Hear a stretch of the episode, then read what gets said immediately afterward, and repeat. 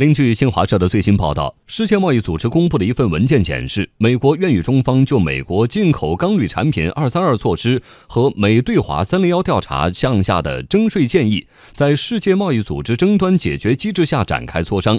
美方此举是遵循世贸组织解决贸易争端的常规程序。文件显示，尽管美方表示对中方的磋商请求存在保留意见，但愿意就此展开磋商。商务部今天上午十点召开例行发布会，将对中美贸易摩擦及美国有意磋商的最新表态等问题回答媒体提问。经济之声也将持续关注。